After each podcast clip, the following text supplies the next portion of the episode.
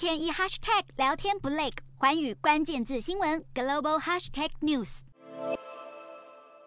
苏丹首都克土木街头时不时传出枪响，上空也弥漫着乌黑的浓烟。就在全球穆斯林欢庆开斋节之际，苏丹境内的穆斯林却依然只能在恐惧和不安当中度过这个重要节日。显然，苏丹武装团体快速支援部队停火三天的承诺并没有兑现，而苏丹军方也公开对这场内战的牺牲者表达了哀悼。苏丹严峻的情势也使全球多国政府着手针对撤离境内公民侨胞进行计划。南韩外交部指出，目前当局已确保在苏丹境内的二十六名南韩人安全无虞，政府也已派出军机前往当地等待机会接回侨民。除了南韩外，包含西班牙、瑞士及德国在内的欧洲国家也已为撤侨行动做足准备，并希望能够尽快执行。不过，美国当局对此却有不同看法。苏丹内战爆发已经正式迈入一周，不论各国政府保护当地公民的具体措施为何，只希望这场战乱能够尽快平息，让当地情势恢复和平与稳定。